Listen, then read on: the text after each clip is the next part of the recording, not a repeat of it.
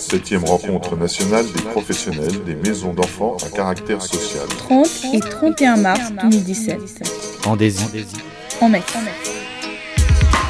Les enjeux du parcours de l'enfant en Mex.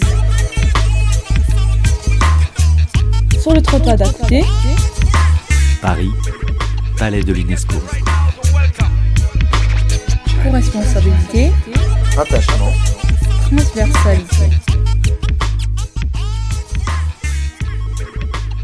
Il me semble que le poète qui a le mieux dit ce que nous ne voulons plus pour les plus fragiles de nos enfants, eh bien, il me semble que le poète qui a le mieux dit cela euh, soit Jean Cocteau. Pendant qu'il tournait La Belle et la Bête, Jean Cocteau est tombé très malade.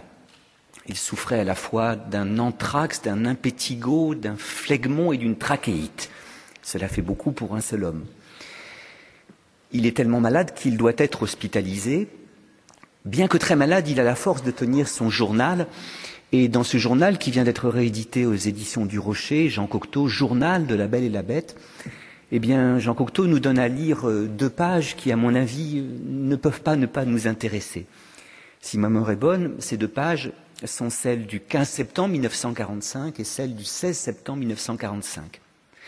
Le 15 septembre 1945, Jean Cocteau dit ce que c'est que la souffrance. Et il nous dit qu'il lui est arrivé d'en parler quand il ne la connaissait pas. Alors je pouvais la couler en de belles images. Alors je pouvais nervaliser. C'est un beau néologisme créé par Jean Cocteau pour rendre hommage à un autre grand poète, Gérard de Nerval, qui fait partie de ces poètes romantiques qui nous parlent très bien de la souffrance. hein. Je suis le veuf, le ténébreux, l'inconsolé, le prince d'Aquitaine à la tour abolie, ma seule étoile est morte, et mon lutte constellé porte le soleil noir de la mélancolie. Mais Cocteau dit souffrir, c'est tout autre chose.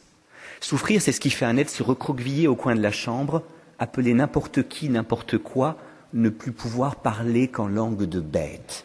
Et il est vrai que quand on souffre vraiment, la langue qu'on a n'est pas la belle langue poétique ou la belle langue philosophique.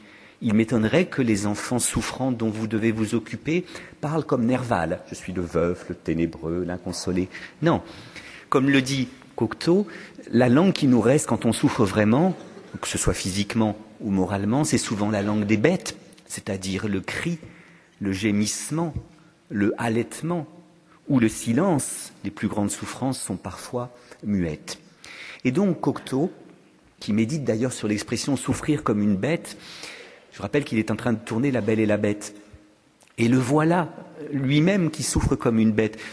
À cause euh, de l'anthrax, il a des furoncles partout, donc il ne peut plus se raser. Il se laisse donc pousser la barbe. Et Cocteau se regarde dans le miroir, il n'a pas l'impression de voir le visage d'un homme, mais la gueule d'une bête. C'est là que Cocteau a cette formule sublime. Les miroirs feraient bien de réfléchir avant de nous renvoyer notre image. Vous savez que les miroirs ne réfléchissent pas euh, avant de réfléchir et parfois ils nous font beaucoup de mal. Le miroir fait beaucoup de mal à Cocteau qui a l'impression en effet de ne pas voir le visage d'un homme mais la gueule d'une bête. Il souffre comme une bête et comme tout homme qui souffre, il appelle. On tourne la page, on arrive au 16 avril 45 et voilà ce que Cocteau nous dit de la prise en charge des souffrants avant que justement nous n'inventions cette belle notion de projet et cette belle notion de parcours. 16 avril 45, je souffre, j'appelle, elles viennent. Étrange psychologie que celle des bonnes sœurs. Les bonnes sœurs ne sont pas vraiment bonnes, elles remplacent la bonté par un mécanisme de bonté. On appelle, c'est un automate vêtu de blanc qui entre dans la chambre, la range et en sort. Les bonnes sœurs ne soignent pas le malade, elles soignent la chambre du malade, dont le malade n'est qu'un élément parmi d'autres. Toute attention à la singularité du cas du malade déréglerait le mécanisme et leur semblerait un crime de lèse-majesté par rapport au médecin-chef ou à la mère supérieure. Bien voilà, tout est dit. Évidemment, Cocteau n'est pas un enfant, il n'est pas euh, dans euh, une mex, mais à l'hôtel-dieu.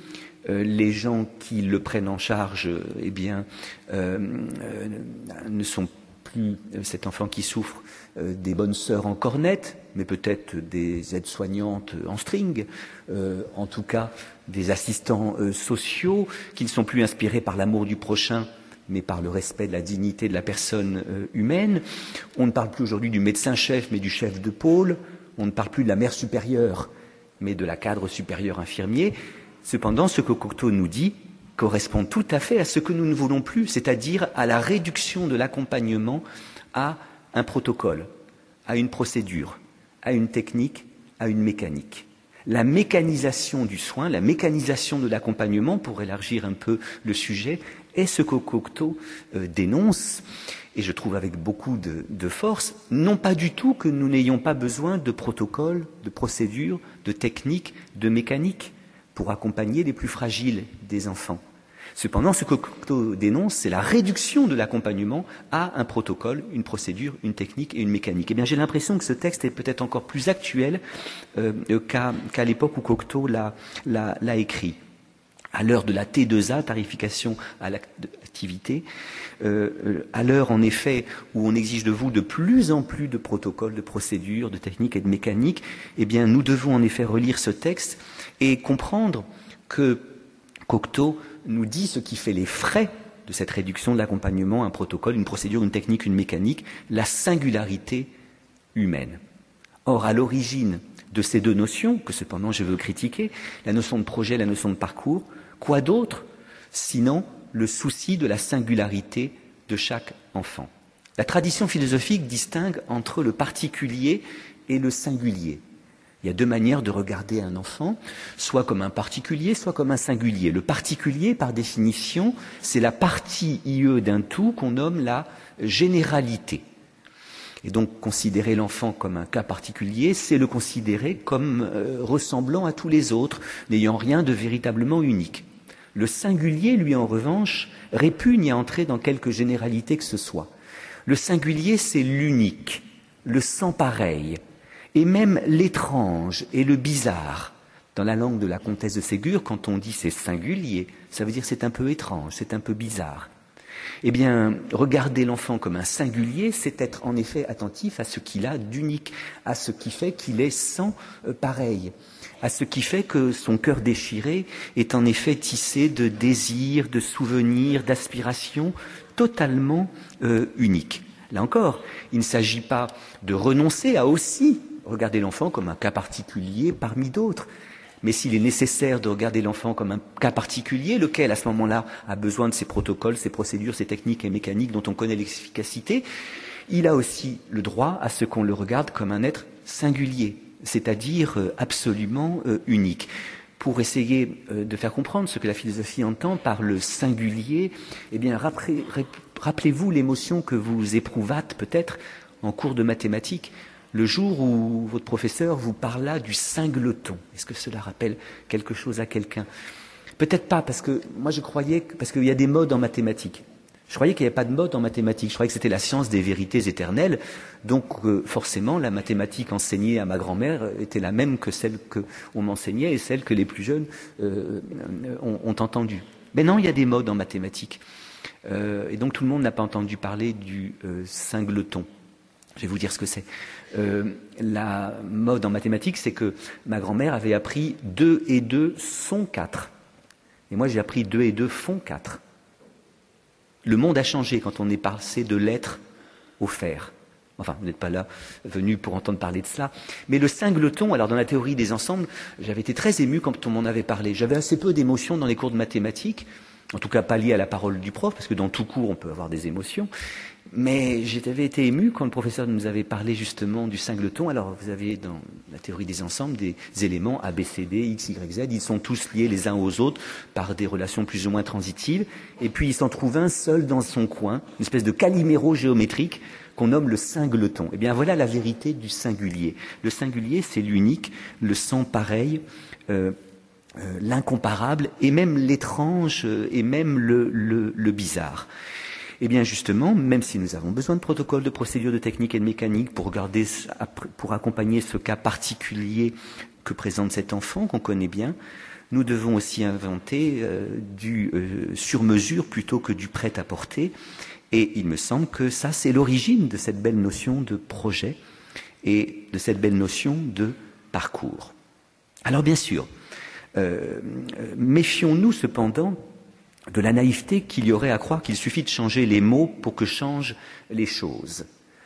Nous sommes euh, dans euh, un monde qui a tendance à croire que changer les mots, c'est changer les choses. À partir du moment où ça y est, on se soucie du projet unique de l'enfant, à partir du moment où ça y est, on se soucie de son parcours unique, voilà, on a rendu hommage à sa singularité. Ce n'est pas du tout sûr cela. quel intérêt de parler, de ne plus parler du débile ou de l'inadapté mais de la personne en situation de handicap, si rien ne change véritablement pour elle?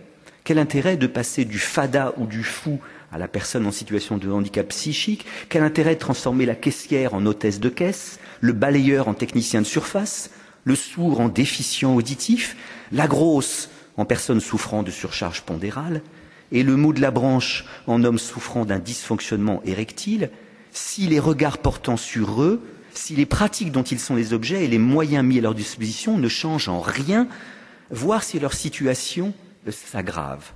Méfions-nous euh, de ce que les rédacteurs de l'argument de nos journées nomment de simples modes sémantiques.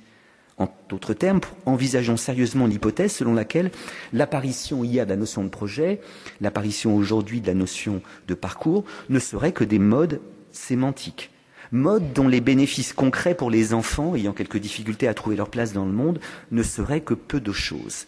Cette hypothèse, cette méfiance à l'endroit de ces nouvelles notions, ne me conduira cependant pas à rejouer la querelle des nominalistes et des universalistes, querelle qui au XIVe siècle opposa chez les scolastiques alors les nominalistes et les universalistes, c'est-à-dire ceux qui pensaient que les noms n'étaient que des étiquettes posées sur les choses qui nous empêchaient d'en atteindre l'essence, et ceux qui ne le pensaient pas. Est-ce que le mot de projet, est-ce que le mot de parcours, ce sont de simples mots, des mots vitrines ou des mots alibi employés pour faire croire aux crédules que leur apparition dans le champ du médico-social va tout changer C'est là l'hypothèse qu'aurait fait euh, le nominaliste d'hier, le soupçonneux nominaliste. Eh bien, je ne serai pas nominaliste. En d'autres termes, je propose que nous accordions notre confiance aux inventeurs des concepts de projet et de parcours. Je propose que nous fassions ensemble le pari qu'à l'origine de l'apparition de ces mots, de ces noms, se trouve un réel souci, une authentique sollicitude. Le souci réel d'accompagner les plus souffrants de nos enfants de manière juste et adaptée en somme de faire du sur-mesure plutôt que du prêt-à-porter, pour cette raison que chaque enfant est un être unique, dont le cœur est tissé de désirs, d'aspiration, de projets uniques, c'est-à-dire singuliers. Cette confiance ne sera pas cependant une crédulité. Le pari que je fais que ça a du sens de parler de projet et de parler de parcours euh, ne me privera pas de mon sens critique. Entre l'enthousiasme béat et le soupçon ronchon, entre la crédulité généreuse et la défiance avaricieuse, je propose précisément que nous inventions de la notion de projet comme de celle de parcours une scène critique, une scène critique au sens qu'Emmanuel Kant sut donner euh, à ce mot. Et voilà pourquoi j'ai choisi euh, de proposer à cette causerie matinale ce titre-là, critique de la raison projective. Qu'est-ce que c'est que critiquer le projet? Qu'est-ce que c'est que critiquer le, le parcours? Eh bien, c'est en inventer un bon usage c'est essayer de distinguer entre euh, les euh, situations où euh, parler de projet de parcours est légitime, les situations où ça n'est pas légitime. Au tout début de sa critique de la raison pure, quand nous disent que c'est qu'une critique, on sera amené, dit notre philosophe, par un coup d'œil rapide jeté sur cette œuvre, à penser que l'utilité n'en est que négative, puisque cette critique viserait d'abord à limiter les prétentions de la raison. Mais cette utilité deviendra positive dès qu'on s'apercevra que ce que permet la critique, c'est de distinguer entre un bon et un mauvais usage de la raison, ou pour le dire plus précisément, entre un usage légitime et un usage illégitime de la raison pure. Et Kant de dire que la critique s'oppose à la fois au dogmatisme et au scepticisme, au dogmatisme, c'est-à-dire euh, à, la, prétention de la raison à connaître vraiment le monde, mais aussi au scepticisme qui finit par se moquer de la raison. Eh bien, peut-être que dans notre assemblée, il est des dogmatiques du projet, des dogmatiques du parcours, et peut-être qu'il est des soupçonneux du projet, des soupçonneux du parcours. Il ne s'agit pas pour moi d'essayer de les réconcilier, mais précisément de faire une critique de cette belle notion de projet, de cette belle notion de parcours, pour que justement nous voyons dans quelle mesure c'est légitime, dans quelle mesure ça n'est pas euh, légitime. Alors, euh, le projet, oui, ne soyons pas dogmatiques, ne soyons pas soupçonneux. Méfions-nous du dogmatisme euh, qui pourrait nous conduire peut-être à sommer les enfants de produire un projet de, de vie. Faire du projet un dogme, c'est, selon moi, s'exposer à deux risques, dont le premier serait de sertir le désir des enfants. Le désir a quelque chose euh, d'inconstant, d'infini. Euh, nul ne peut l'apprivoiser, euh, c'est un oiseau rebelle. C'est Carmen qui chante ça au sujet de l'amour. L'amour est un oiseau rebelle. Il n'a jamais, jamais connu de loi. Nul ne peut l'apprivoiser. Mais on peut dire ça surtout de l'amour comme désir. Le désir est un oiseau rebelle. Et il est vrai que euh, respecter l'enfant dans sa singularité, c'est être attentif à son désir, c'est-à-dire à ce qu'il y a en lui justement d'inconstant, euh, de contradictoire, euh, d'infini. Don Juan, c'est l'homme fait désir ou le désir fait homme. Et Don Juan nous dit la vérité du désir, vous savez, dans cette fameuse tirade où il essaie de répondre à la critique, enfin, de, au, reproche que lui fait Sganarelle, hein, je trouve fort vilain euh, de vous marier de tous côtés comme vous faites. Donc Juan répond Ah, tu veux qu'on se lie au premier objet qui nous prend? Et qu'après on n'est plus Dieu pour personne. Non, non, la constance ne plaît qu'au ridicule et tout le beau de l'amour est dans le changement. Euh, j'ai sur ce sujet, hein, la conquête, l'ambition des conquérants qui ne peuvent se résoudre à borner leurs souhaits. Il n'est rien qui puisse modérer l'impétuosité de mes désirs. Je me sens un cœur à aimer toute la terre et j'aimerais comme Alexandre qu'il y eût d'autres mondes pour y pouvoir étendre mes conquêtes amoureuses. Voilà ce que dit Don Juan, qui nous montre qu'il y a dans le désir quelque chose d'infini, quelque chose d'inconstant. Or, Faire du projet un dogme, c'est risquer justement de sertir, d'enfermer le désir euh, humain, de euh, manquer ce que l'on voulait atteindre, c'est-à-dire la singularité de l'enfant, en euh, le ramenant à un désir qui serait le sien, à un projet qui serait le, sien. à ce moment-là, oui, on risque de sertir le désir dans des procédures pétrifiées, du faire du désir exprimé un jour, le désir de toujours, bref, de plaquer du mécanique sur du vivant, comme disait Bergson pour, définir le comique. Hein. Bergson disait le comique, c'est du euh, mécanique plaqué sur du vivant. Mais là, c'est pas du comique, il n'y a pas de quoi rire à euh, faire euh, du projet une espèce de, dogme. Le second risque, qu'il y aurait à dogmatiser le projet, serait de considérer tous les désirs comme légitimes. Et cela aboutirait à une instrumentalisation des travailleurs sociaux qui s'occupent de ces enfants. Le risque de considérer que tout désir fait droit. Il faut le respecter comme un être singulier, c'est-à-dire être à l'écoute de son désir, dans ce que son désir d'infini, d'unique et même d'étrange, mais tout désir ne fait pas droit. Le dogmatisme du projet ne risque-t-il pas de remplacer les droits libertés par des droits créances, c'est-à-dire les droits d'eux par des droits à et si en effet euh, on fait du projet et de l'écoute du projet de l'enfant un dogme, on risque en effet euh, euh, de se transformer soi-même en un prestataire de service au service des désirs, voire des caprices de l'enfant. L'autonomie n'est pas un immédiat. Fichte te disait que nul ne naît fils de la liberté. Bref, qu'il faut beaucoup de temps pour devenir libre. Eh bien, l'autonomie n'est pas un immédiat. L'école ne me semble pas un lieu où on doit jouir de son autonomie, mais on doit la construire. Et, pour construire son autonomie, bah, il faut obéir à certaines règles. Euh, il ne me semble pas que quand mon professeur de violoncelle m'a imposé des exercices, m'a obligé à tirer le bras de cette manière-ci et non pas de cette manière-là, il m'a privé de ma liberté. Parce que quand je ne savais pas jouer au violoncelle, euh, je n'avais aucune liberté de m'exprimer avec mon violoncelle. Et, donc, un certain nombre de contraintes sont nécessaires à euh, la construction de l'autonomie. Hein. Euh, il ne faudrait pas, là encore, que le dogmatisme du projet transforme le désir de l'enfant en euh, droit. Et donc ce sont ces deux critiques que j'oppose au, projet. J'ajouterais que la lecture de Heidegger, qui est le philosophe qui nous dit que l'homme est un être de projet, peut nous permettre là encore de, mieux distinguer entre un usage légitime et un usage illégitime euh, du projet, dans la mesure où euh, ce, euh, ce quoi nous sommes attentifs aujourd'hui, c'est au projet qu'a l'enfant et non pas à ce projet qu'est l'enfant. Euh, là encore, méfions-nous du passage de l'être à l'avoir ou de l'être au faire. Heidegger dit que tout homme est un être de projet et même que ce qui singularise l'homme dans la nature, c'est justement cela.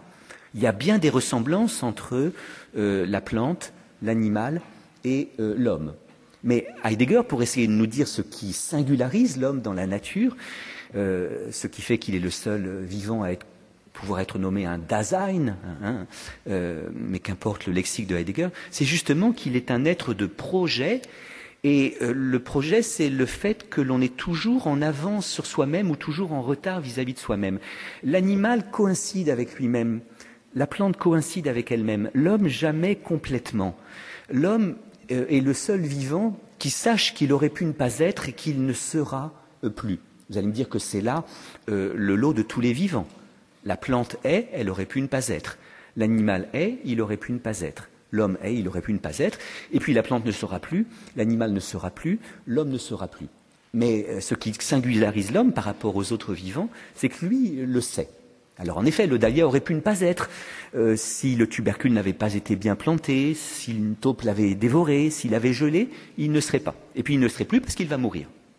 Le phacochère aurait pu ne pas être si son père et sa mère facochère n'avaient pas copulé, le spectacle me semble une horreur, mais enfin, ça a bien dû exister, euh, il ne serait pas là. Et puis un jour, il mourra, il ne sera plus. Même l'eau pour l'homme, nous aurions pu ne pas être et nous ne serons plus. Euh, vous auriez pu ne pas être, vous êtes contingent, vous ne serez plus, vous êtes mortel. Vous auriez pu ne pas être, car en effet, il aurait suffi que votre père ne rencontrât point votre mère, et il s'en est fallu de peu. La pitié des chemins de fer les a placés l'un en face de l'autre dans le euh, chemin de fer, S'il avait été dans la voiture 12 et elle dans la voiture 13, vous ne... non, ils auraient pu se rencontrer au bar. Mais s'il avait été dans le train de 7h27 et elle dans le train de 7h57, vous ne seriez pas là. Ils sont l'un en face de l'autre. Attendez, c'est pas gagné. S'il n'avait pas dragué avec toute l'éloquence qu'il y a mise. Si au dernier moment elle avait refusé de lui donner son 06 ou son 07, ou si elle le lui avait donné faux, ce qui se fait parfois.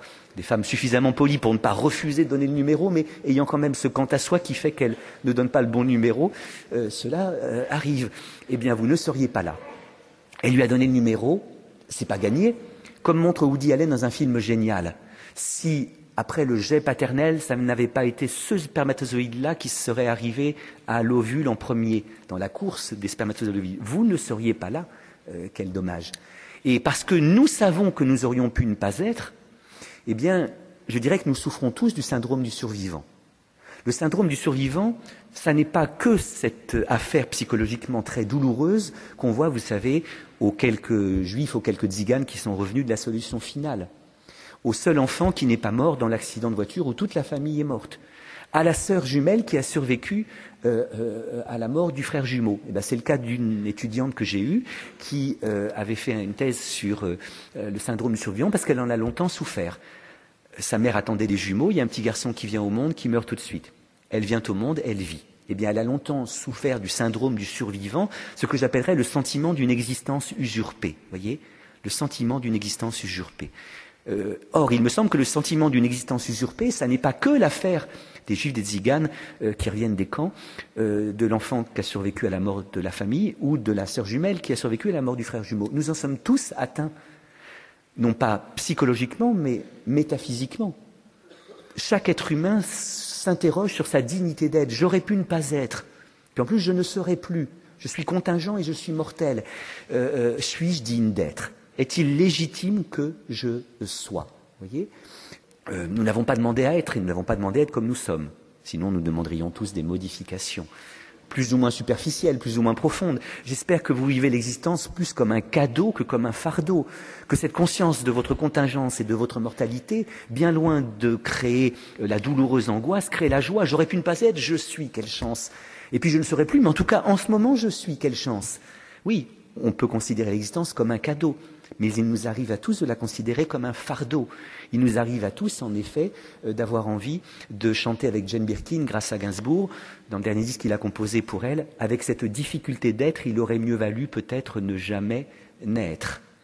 Et donc, précisément, c'est parce qu'il sait qu'il aurait pu ne pas être et qu'il ne sera plus que tout enfant, tout homme, est un être de projet, c'est-à-dire un être jeté en avant de lui, un être euh, alors qui ne peut vivre sans des raisons de vivre, si vous voulez.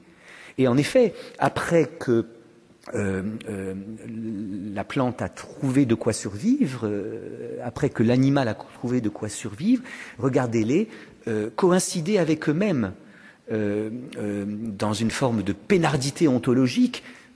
J'essaie d'en lancer ce, concept sur le marché des concepts avec aucun succès pour l'instant, ça viendra peut-être, euh, euh, que nous pouvons envier, car précisément il y a quelque chose en l'homme qui lui interdit de coïncider véritablement avec, euh, avec lui-même. Voilà pourquoi il est un être de projet, un être de souci. de soucis, là encore, il y a les soucis que nous avons, mais il y a ce souci que nous sommes. L'homme, c'est un souci à deux pattes, c'est un projet à deux pattes. Le souci, euh, c'est euh, euh, à la fois le, fait de prendre soin d'eux et de se soucier d'eux. Hein. Eh bien, l'homme est souci, l'homme est projet.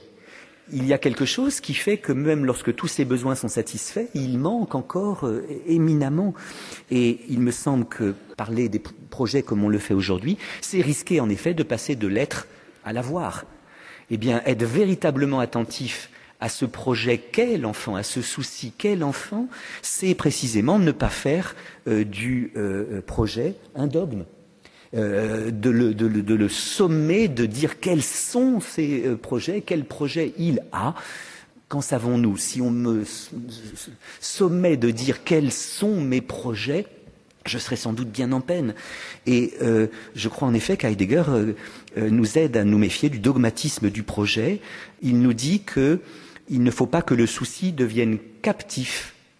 Il nous dit que l'homme est un être en effet de soucis et de projets et qu'il euh, y a risque, en effet, si l'on fait du, projet euh, qu'il a euh, un dogme, de manquer cela. Alors voilà pourquoi il faut en effet se méfier du dogmatisme mais aussi se méfier du, soupçon.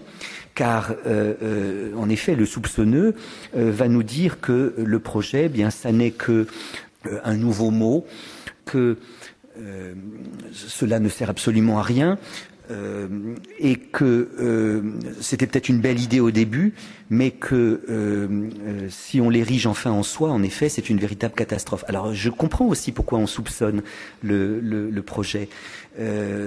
toute belle idée a ses effets pervers, non vus au moment de sa naissance.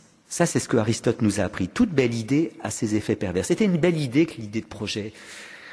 Euh, c'est une belle idée que l'idée de parcours à laquelle je viens. Mais en même temps, toute belle idée a ses effets pervers. Et euh, il me semble que c'est la raison. Ça, se manifeste aussi par le fait que ce qui aurait dû n'être qu'un moyen au service d'une fin qui lui est supérieure, à savoir veiller sur ce projet qu'est l'enfant, eh bien, euh, attend à devenir une fin en soi. Euh, l'érection du moyen en fin en soi, c'est une tendance innée du moyen. De même que tout sous-calife veut devenir calife à la place du calife, de même le moyen, à un certain moment de sa vie, oublie qu'il n'est qu'un moyen et s'érige enfin euh, en soi. Cette histoire est aussi vieille que l'histoire de, Lucifer. Lucifer, vous savez, c'était le plus beau des anges. Euh, son nom indique assez sa fonction angélique car euh, what is the angel's job? Sinon, to put the light from God to the human being. Euh, pardon, je euh, parle anglais parce que maintenant on est obligé pour faire une carrière universitaire de parler anglais. Et je suis nul en anglais. Bon, j'ai appris l'anglais à l'école française. Donc, pardon, je vous prends en, en otage. Mais quelle est la Lucifer? Euh, est un ange parce qu'il est le porteur de lumière. Dans Lucifer, il y a Lux Lucis qui veut dire la lumière et Phéro qui veut dire porter. Donc Lucifer, c'était le porteur de lumière. C'était le plus beau des anges. Et en effet, qu'est-ce qu'un ange sinon? L'être qui porte la lumière de Dieu jusqu'aux hommes L'ange est un messager, un intermédiaire, Angelos, ça veut dire le messager en euh, grec. Or, Lucifer, qui n'aurait dû être qu'un intermédiaire, un messager entre Dieu et les hommes, a à un certain moment voulu être reconnu pour lui-même. Il était le plus beau des anges et ça devait être assez douloureux que les hommes ou les femmes, rassurez-vous, je ne vais pas me lancer dans une discussion sur le sexe des anges, ça devait être assez douloureux pour lui, qui était le plus beau des anges, eh bien, que lorsqu'il appelait, il apportait le message de Dieu aux hommes ou aux femmes, les hommes ou femmes ne s'intéressent qu'au message et non pas au beau messager. Que penserait votre ange? Que penserait votre facteur? Que penserait votre Besancenot? Si, lorsqu'il vous porte euh, une lettre ou un colis, eh bien, vous ne soyez attentif qu'à la lettre et au colis et jamais à celui qui euh, les porte. J'ai dû apprendre à mes enfants que quand ça sonnait et que arrivait le colis Amazon, eh bien, il fallait pas se précipiter et le prendre des mains euh, à, l'ange, au messager, mais dire bonjour monsieur, merci, vous allez bien. Or, c'est ça qui est arrivé à Lucifer.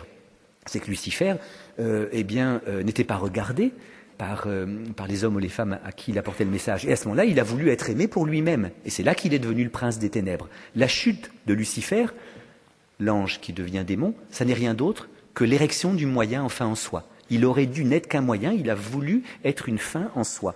Or, euh, euh, tout moyen tend parfois à devenir une fin, une fin en soi. et par conséquent, il arrive parfois que tout ce que nous mettons en, en, en œuvre pour essayer d'être attentif à la singularité de l'enfant et notamment à son projet individualisé, deviennent une fin en soi. Notamment parce que ça se monnaie en tracasserie administrative, en paperasserie, qui parfois nous empêche de passer le temps nécessaire aux côtés de euh, l'enfant. Euh, le temps passé à renseigner toute une série de documents prouvant que le projet de vie avait bien été posé, de manière à ce qu'au moment de l'évaluation de notre institution, on puisse dire qu'on fait bien les choses. Ce temps-là, parfois, est un temps qui nous empêche euh, d'être véritablement présents euh, à, ses, côtés et, d'écouter justement euh, ce que ces pauvres mains racontent. Administrer, bureaucratiser, le projet de vie risque de se transmuer en tracasserie administrative. Vous savez, on se souvient du mot de Sioran qui avait dit que la seule raison valable du suicide, ce n'était pas l'inexistence de Dieu, enfin débarrassé. Hein, il était fils de pasteur et euh, lorsqu'il a cessé de croire en Dieu, il s'est senti allégé. Ça n'est pas un chagrin d'amour. Alors au début c'est douloureux un chagrin d'amour, mais après le beau ténébreux, la belle ténébreuse, hein, je suis le veuf, l'abandonné. Non, la seule euh, justification du suicide, disait euh, ce sont les tracasseries administratives. Sioran était réfugié roumain en France. Il lui arrivait de faire la queue toute une matinée à la préfecture pour avoir euh, la prolongation de euh, sa carte de séjour. Et puis la porte fermée à midi. Et il fallait revenir quinze jours après. Ou alors il avait 17 pièces, mais pas la 18e siècle, donc le dossier était rejeté. Je sais ce que c'est euh, que de faire un dossier de reconnaissance du handicap à la MDPH. Hein. bon, eh bien, c'est écrit dans une novlangue insupportable. Il y a des acronymes partout. Et euh, euh, bon, non, ça me pousse pas au suicide, mais je peux comprendre en effet que ce soit euh, très pénible. Et alors en effet, on peut avoir un peu l'impression, oui, que cette idée, c'est ce que nous dirait le soupçonneux, cette idée, ça n'est que du mot, ça n'est que des mots. Donc ça n'est que des mots, et puis c'est une perte de temps pour bien faire son, son, travail. Cependant, oui, je veux trouver une juste mesure entre le dogmatique et le soupçonneux, car il me semble quand même que euh, cette notion de, de, projet, si euh, on n'en fait pas un dogme, eh bien c'est une manière en effet d'être attentif à la singularité du cas euh, de, l'enfant. Et, que nous murmure-t-il simplement? Eh bien qu'il peine à trouver sa place dans le monde et qu'il hésite entre la vie cadeau et la vie fardeau. Et alors, en effet, il me semble que l'être humain est le seul être qui euh, sache qu'il aurait pu ne pas être et qui ne sera plus. Euh, cet enfant n'a pas été consulté avant d'avoir été embarqué dans cette aventure. Hein, ses parents ne lui ont pas dit alors tu veux y aller ou pas? Ben, Je ne sais pas. Euh. Et depuis l'utérus, il verrait des raisons d'y aller, des raisons de n'y point aller. Il verrait oh, une magnifique soirée fin septembre sur une terrasse en Toscane, dans une villa magnifique euh, où les vins sont délicieux, où les épaules des femmes sont encore bronzées et nues. Ah oui, là, on a envie d'y aller. Mais il verrait aussi des soirs de gastro-entérite. Alors là, on se sent vraiment minable. Euh, on verrait qu'un jour, oui, ça y est, on est au nombre des lauréats.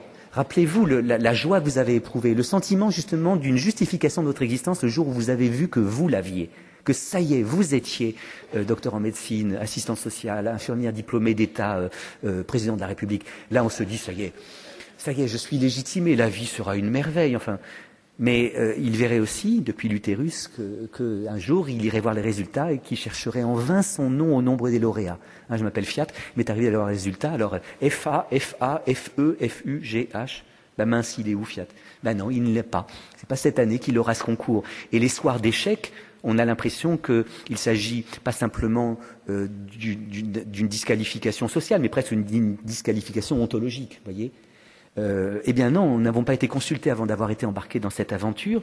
Et parce que nous savons que nous aurions pu ne pas être et que nous ne serons plus, oui, nous sommes tous à la recherche d'une légitimation. Et je crois qu'on ne peut pas s'auto-légitimer. On ne peut pas s'auto-justifier. Et généralement, on trouve une légitimation, une justification au fait qu'on soit et qu'on soit comme on est alors qu'on aurait pu ne pas être et qu'on aurait pu être différent, dans cet œil maternel qui généralement euh, eh bien, euh, fait plus que consentir à cet enfant. Bon, d'accord, je le prends.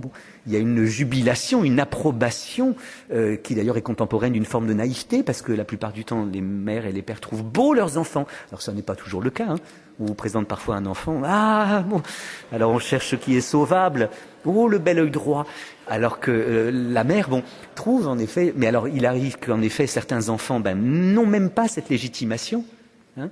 Et puis, alors, même quand on l'a eu, au moment de l'adolescence, elle ne suffit plus. Vous savez ça évidemment.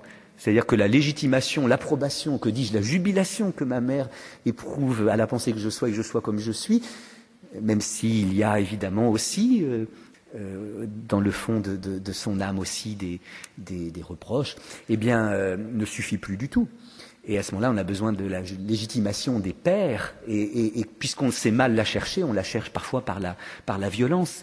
Eh bien, euh, oui, cette idée de projet peut être attentif à, ça. Cependant, euh, elle devait ne pas, ne pas suffire pour que, euh, euh aujourd'hui, peut-être parce qu'on s'est rendu compte de, de, des dangers qu'il y avait dans cette notion de, de projet, eh bien, non pas on lui substitue, mais disons qu'on la complète par la notion de, parcours.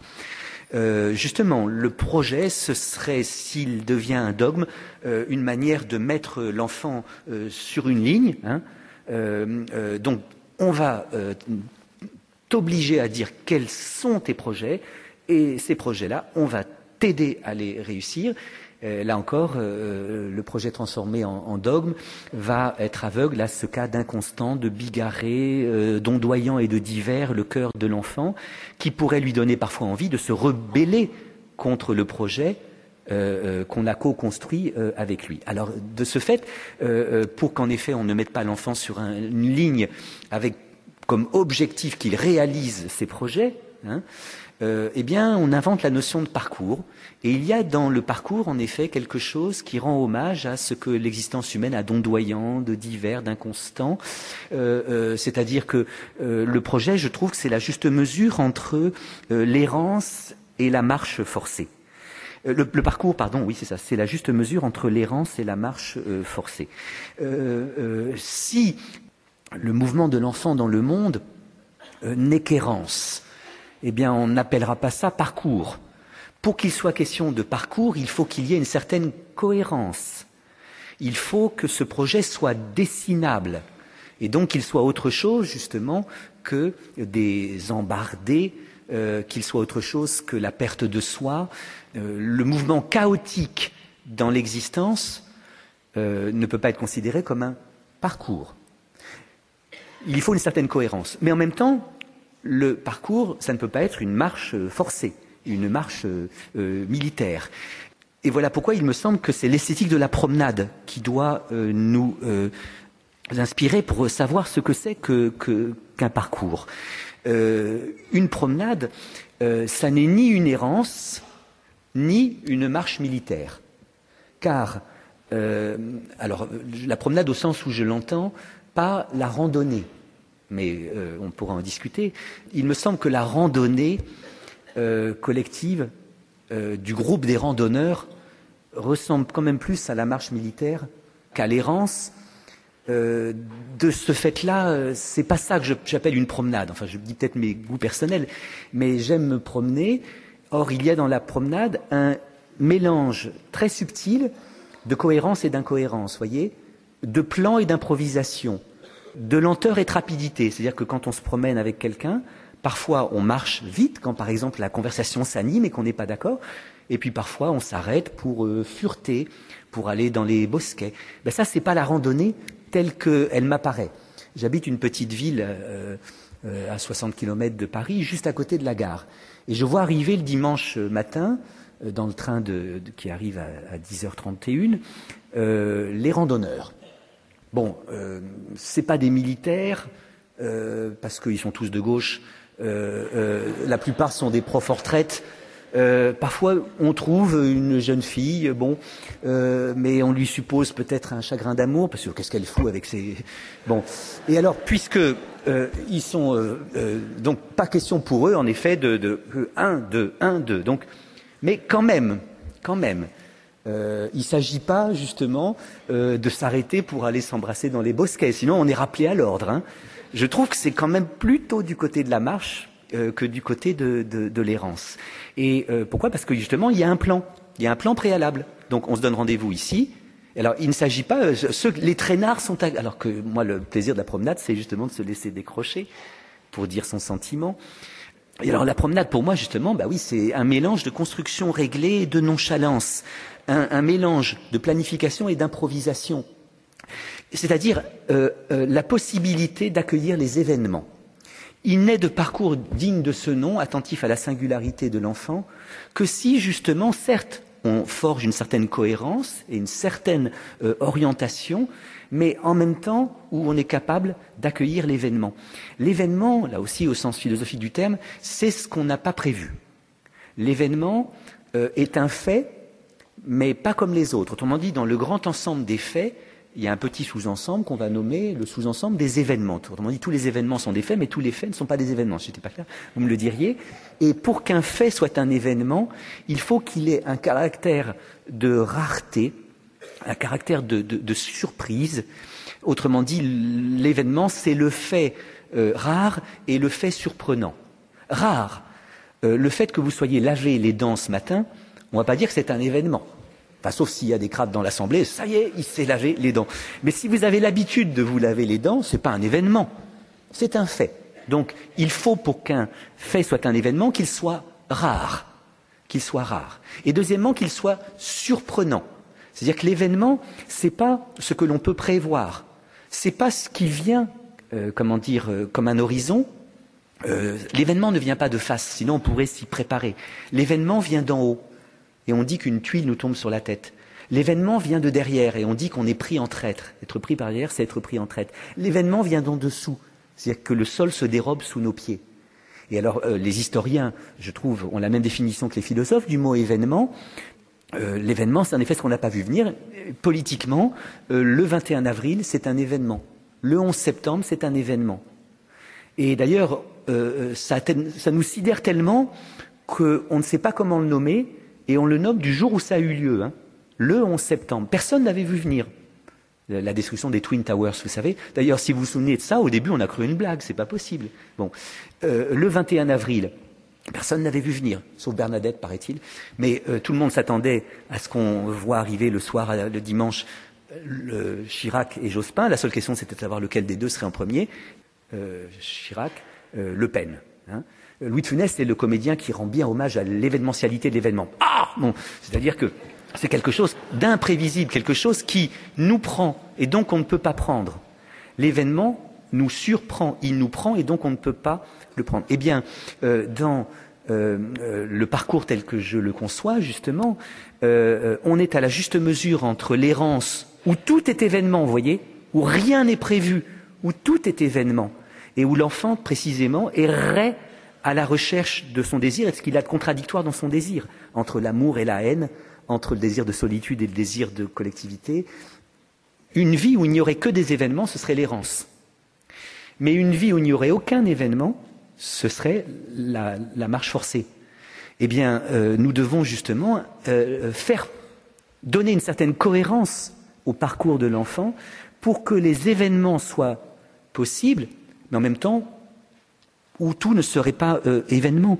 Et je crois en effet que le marcheur, euh, dans cette esthétique de la promenade, euh, est celui justement qui est disponible à l'essentiel.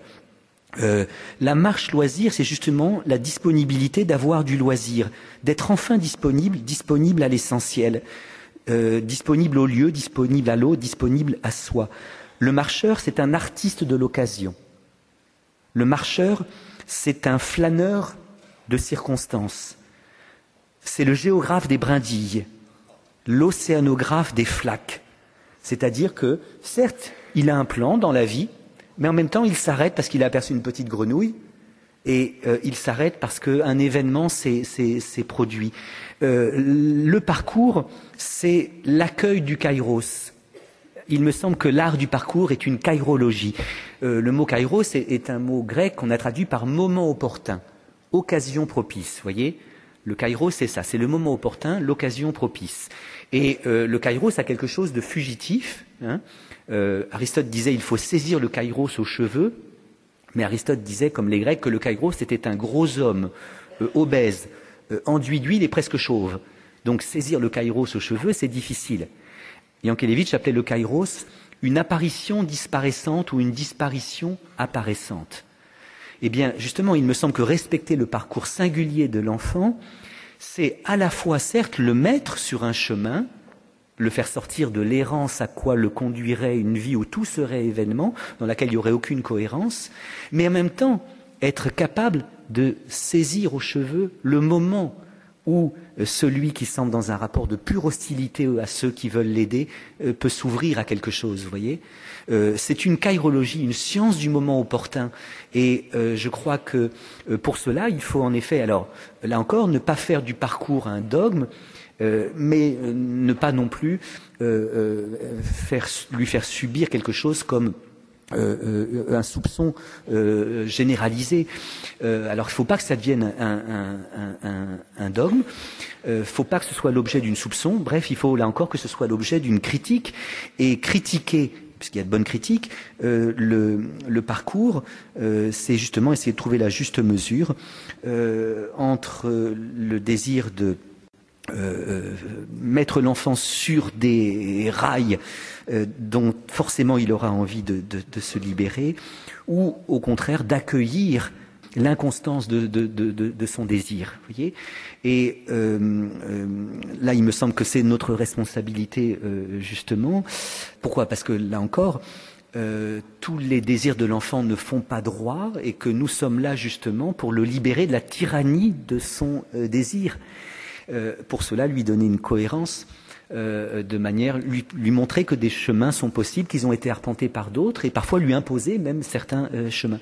Mais en même temps être attentif au fait que sur ce chemin, eh bien, il puisse y avoir la saisie des opportunités, l'accueil des, des, des, événements.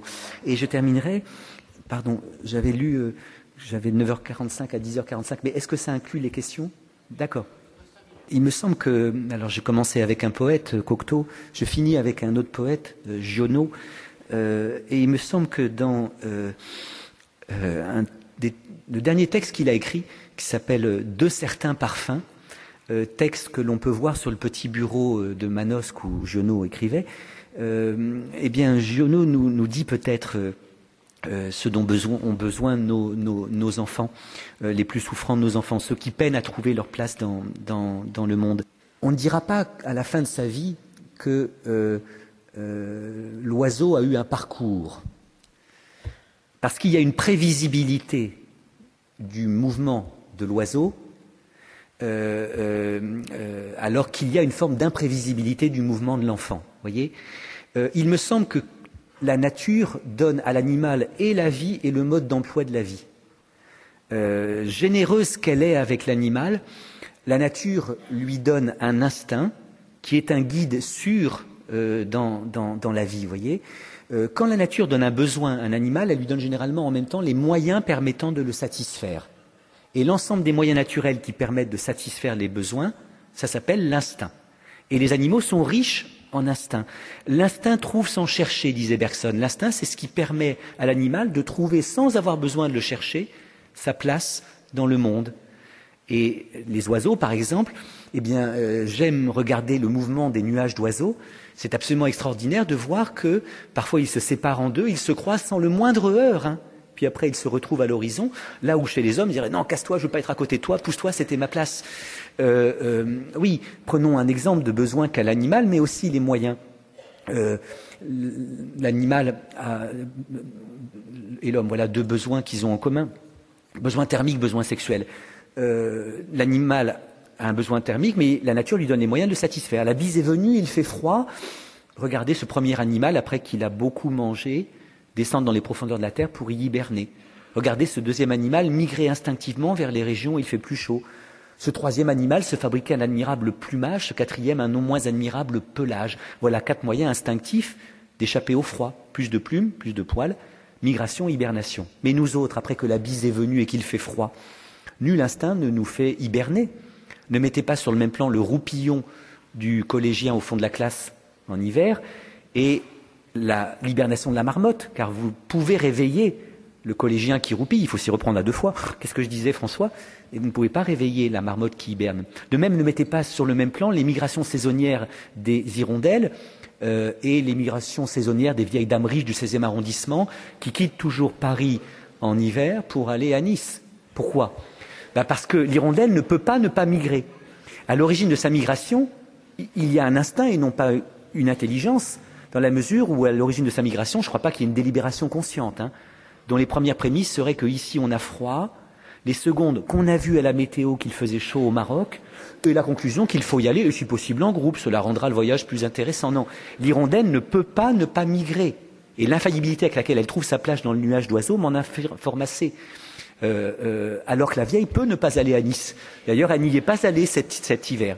Elle avait peur des attentats, on la comprend. Ou bien elle s'est cassé le col du fémur, ou bien elle ne quitte plus son 16e arrondissement depuis la défaite de Nicolas parce que le monde est devenu infernal. Euh, euh, et puis enfin, nous ne sommes pas plus poilus en hiver qu'en été. À moins qu'il y ait des modes épilatoires, mais je n'entrerai pas dans cette question. Et donc, la nature à l'animal donne le besoin et le moyen, pas à l'homme. Elle donne le besoin sans le moyen. Il va falloir donc qu'il invente le moyen de se protéger du froid et les silex et la peau de l'ours. Deuxième besoin, très important pour nos enfants, besoin sexuel. Ben, la nature donne à l'animal le besoin et le moyen permettant de le satisfaire. J'ai un ami ornithologue qui me disait l'autre jour, non, ne dis pas que le pan fait la roue pour séduire la femelle.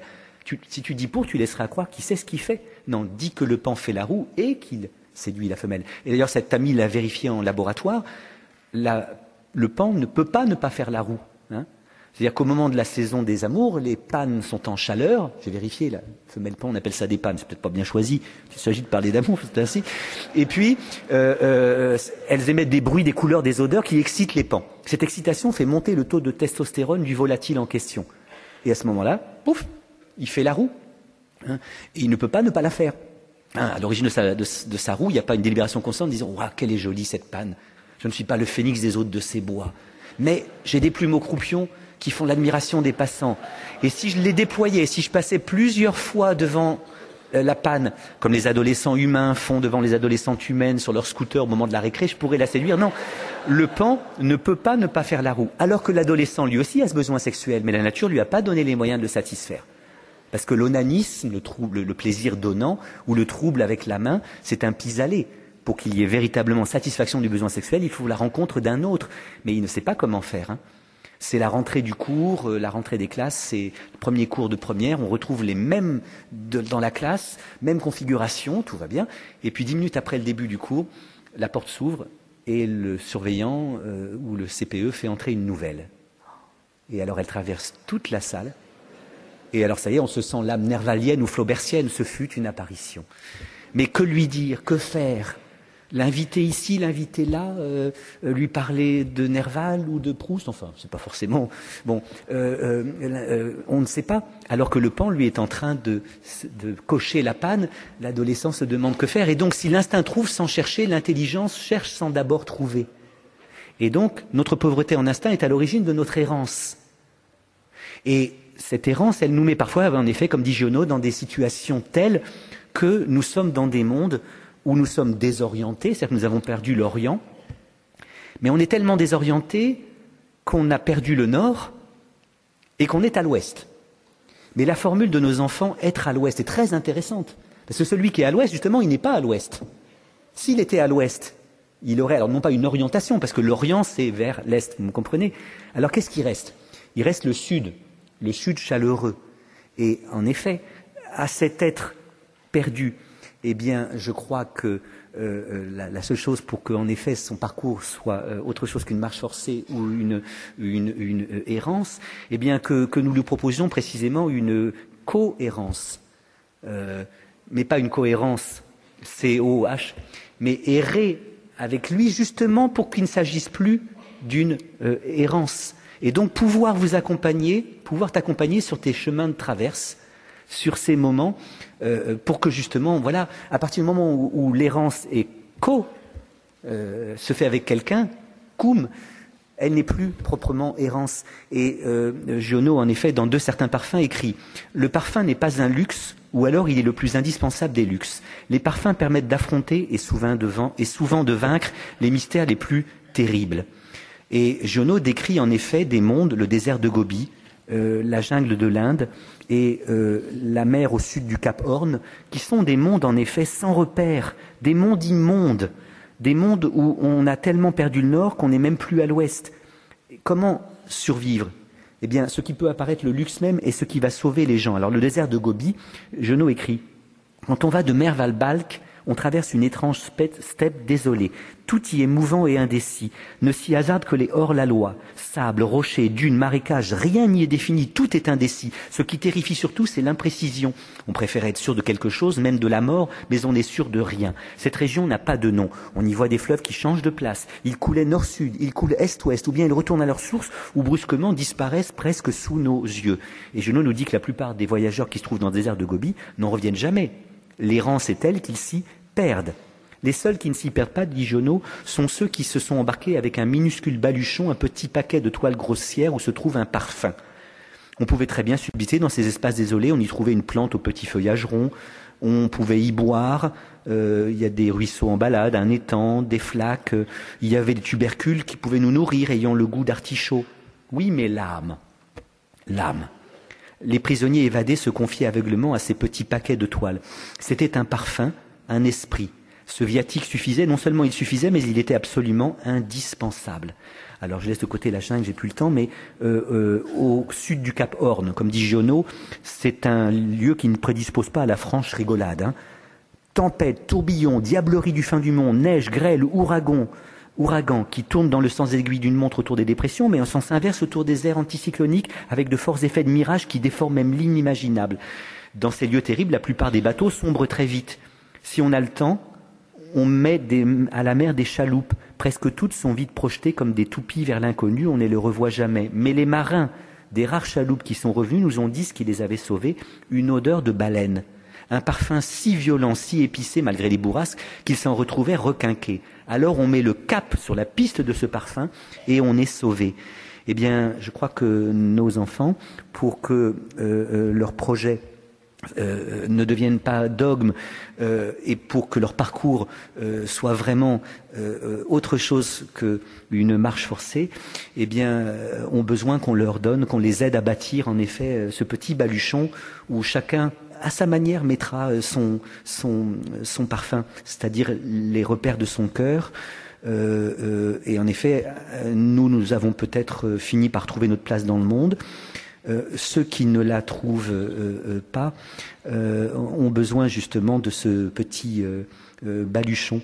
Si nous inventons, après une critique constructive du projet et du parcours, un projet digne de ce nom pour l'enfant, et si on est attentif à son parcours vraiment singulier, alors on peut espérer en effet, après avoir inventé une cohérence avec lui, que son chemin J'essaie de finir, j'y arrive pas. Euh, donc j'ai terminé, pardon. Voilà, merci. Première question. Quel est le sens d'associer les jeunes enfants, autour de 3-7 ans, au projet? N'est-ce pas l'âge du jeu? Euh, Je me sens guère capable de répondre à cette question. Je crois que M. Jamais euh, est beaucoup plus compétent que moi pour répondre à cette question. Mais c'est vrai euh, que il me semble que nous sommes dans un monde qui a tendance un peu à enlever aux enfants leur enfance, dans la mesure où nous savons que des enfants parfois ont un emploi du temps qui ressemble à celui d'un ministre. nous avons tellement peur que nos enfants échouent que nous voulons dès qu'ils sont très petits, en effet, qu'ils aillent à la meilleure école et, qu'ils apprennent la musique et qu'ils apprennent le judo. Euh, et donc, en effet, le temps de l'ennui est, un temps formateur aussi. Gaston Bachelard disait que euh, un être humain, ça se forme d'abord dans les moments de rêverie. Euh, et la rêverie, euh, c'est un état intermédiaire entre le, diurne et le nocturne. Et alors ce sont ces moments en effet où l'on ne compte pas le temps, ces moments, vous savez, où on laisse le regard flotter. Quand vous regardez une rivière parfois, vous n'adaptez pas exactement votre vue, la réalité se transforme en une série de petits points comme l'impressionnisme nous a montré. Eh bien, en effet, euh, l'enfance, c'est le moment où d'une rêverie dont euh, l'objectif n'est pas connu. Euh, alors, en effet, quand on s'ennuie, on est obligé d'inventer quelque chose. associer les jeunes enfants très tôt au projet, c'est peut-être une triste manière, là encore, d'enlever aux enfants leur, enfance. Heidegger n'est pas un philosophe très sympathique mais je crois qu'il a raison de dire que euh, en l'homme doivent s'équilibrer la pensée méditante et la pensée calculante. Euh, et on a besoin des deux. J'ai l'impression qu'on est dans un temps où la pensée calculante tend à prendre toute la place. D'ailleurs, ça crée une frustration chez les hommes qui les conduisent à euh, remettre à la mode la méditation pleine conscience et autre chose de ce genre. Mais euh, du temps que l'enfance, c'était le moment de la rêverie, le moment de l'ennui, le moment de l'improvisation euh, d'un jeu qui ne répondait à d'autres règles que le caprice de la rencontre d'autrui, eh bien, on n'avait pas besoin, on méditait finalement, on n'avait pas besoin d'inventer des techniques de méditation, vous voyez. Donc, je ne sais pas, là c'est Philippe Jamais qui, qui, je crois, peut dire si c'est une bonne idée ou une mauvaise idée d'associer les jeunes enfants au projet mais en tout cas, je souscris tout à fait à, l'hypothèse qui est faite par notre collègue. N'est-ce pas l'âge du jeu? Si, et il faut que ça reste l'âge du jeu. Et le mot jeu a deux sens, vous savez. Il est à la fois employé par euh, ceux qui s'occupent des ludothèques, mais aussi employé par les bricoleurs. Il y a du jeu, ça veut dire quoi? Ça veut dire il y a un espace, un espace pour le possible. Et donc, c'est précisément parce que il y a du jeu c'est-à-dire un espace indéterminé où il y a des possibilités qui sont ouvertes à moi, euh, entre lesquelles j'ai la liberté de choisir, que justement il y a du jeu. Hein. Euh, euh, or, très vite demander à l'enfant quels sont tes projets, très vite vouloir qu'il aille à Normal Sub, très vite faire en sorte que tout soit mis en place de manière à ce qu'il ne soit pas raté, eh bien c'est enlever ce jeu et donc enlever le jeu. Moi, ce que j'improviserais. Merci. Peut-être la, deuxième, la seconde question? Alors, la promenade peut-elle être considérée comme la façon de faire face à l'absence de projet ou de direction, qui est souvent la première difficulté? Oui. Oui, oui. Oui, oui. D'ailleurs, quand quelqu'un ne va pas bien, allez faire un tour avec lui et de manière immémoriale, la stratégie la plus spontanée qu'inventent les hommes, bah viens, on va faire un tour. Alors la direction. Je pensais tout à l'heure, euh, euh, euh, bon, bien sûr, on peut dire les choses plus simplement que le fait Heidegger, et on peut dire que l'homme, c'est le seul animal qui ait besoin de trouver un sens à, à sa vie. mais Heidegger a critiqué la notion de sens, parce que le mot sens a deux sens. Il veut dire à la fois direction et signification. Eh bien, vouloir donner un sens à euh, la, vie de l'enfant, c'est risquer de lui imposer une direction et une euh, signification. Et euh, être attentif au possible, à, à l'ouvert, à mon avis, euh, euh, peut conduire à, critiquer la notion de direction et la notion de signification. Alors je répète, la promenade, c'est pas, c'est pas, c'est pas l'errance. Hein. Le promeneur sait à peu près où il va, mais pas complètement. Et dans cet à peu près, il y a aussi l'espace du jeu hein, que j'évoquais tout à l'heure. Voilà ce que j'improviserai pour répondre à ces questions. Euh, c'est pas si facile que, que ça. Euh, je voulais juste, parce que j'ai eu un regret, mais j'ai trop parlé. J'évoquais Bachelard avec la rêverie. Hein. il faut dans la vie des moments de rêverie. Euh, mais Bachelard, c'est aussi le philosophe dont nous avons besoin pour penser la notion de maison. Je ne sais pas qui a inventé. Euh, bon, alors bien sûr, c'est pas très beau. On est dans une, un monde qui, là encore, la langue qu'on emploie n'est pas très belle. La langue qu'on emploie aujourd'hui est saturée d'acronymes. Et donc, euh, MEX, ANMEX, c'est pas très joli. Euh, cependant, euh, le fait qu'il y ait maison dans, l'acronyme qui est le vôtre, ça aurait beaucoup plu à Bachelard, qui, médite sur la maison, hein, en disant la maison n'est pas qu'un logement. Ma maison, c'est mon coin dans le monde entre le ciel dont je viens peut-être et la terre où je vais sûrement. Et il ajoute, le lieu où je protège ma rêverie. Alors en effet, la maison, euh, l'homme, l'animal reçoit de la nature sa place dans le monde. Je caricature un peu, c'est plus compliqué que ça, mais disons globalement, l'animal reçoit de la nature sa place dans le monde, l'homme pas vraiment. Il finira la trouver, il finira par la trouver lorsqu'il aura trouvé une maison. Cette maison, elle est en même temps, comme dit Bachelard, le lieu dont l'on peut sortir parce qu'on sait qu'on y reviendra. Voyez? Donc, euh, je voudrais rendre hommage au fait que, que vous soyez fidèle à cette son maison. Et j'aimerais pas qu'on remplace ça par un logement, par un habitat, vous voyez. Euh, car la maison, ça n'est pas que le lieu où je loge mon corps pour euh, des raisons évidentes de climat ou de, ou de pudeur. Non, non, c'est mon coin du monde, euh, le lieu où je protège ma, ma, rêverie, d'où je peux partir faire des promenades, d'où je peux partir pour faire des expériences et même prendre le risque de la perte parce que je sais que j'y reviendrai. Et alors, euh, généralement, euh, quand on se débrouille pas trop mal dans la vie, bah, on la trouve, sa maison. Bah, merci, ça a l'air un peu démago. Merci à vous de, d'essayer de leur offrir cette, cette maison. Et il faut qu'elle reste la maison bachelardienne. Hein. C'est pas le logement où l'on case quelqu'un. Hein. On va le caser, on va le placer. Non, ils ont quelque chose d'incasable bon, d'incassable. Euh, euh, c'est vrai qu'il faut leur trouver une. À l'incasable, il ne faut pas trouver une case, il faut trouver une maison. Je ne sais pas si je me fais comprendre. Bon, je voulais juste ajouter ça. J'en profite pour dire, euh, euh, j'associe avec la réflexion qu'on est en train de mener avec l'ANMEX sur les prochaines journées de l'année prochaine, euh, qui auront lieu en Rhône-Alpes, Saint-Étienne, ça sera précisé demain, et c'est autour de ces questions. La question, c'est qu'est-ce qu'on garde de la maison dans maison d'enfants à caractère social quand on parle de dispositifs ou plateformes. Hein et voilà, c'était pour associer ça. Merci, en tout cas, merci grand merci Eric. à vous. Je merci. crois qu'on peut vous applaudir encore. Merci, merci Eric. Merci à vous.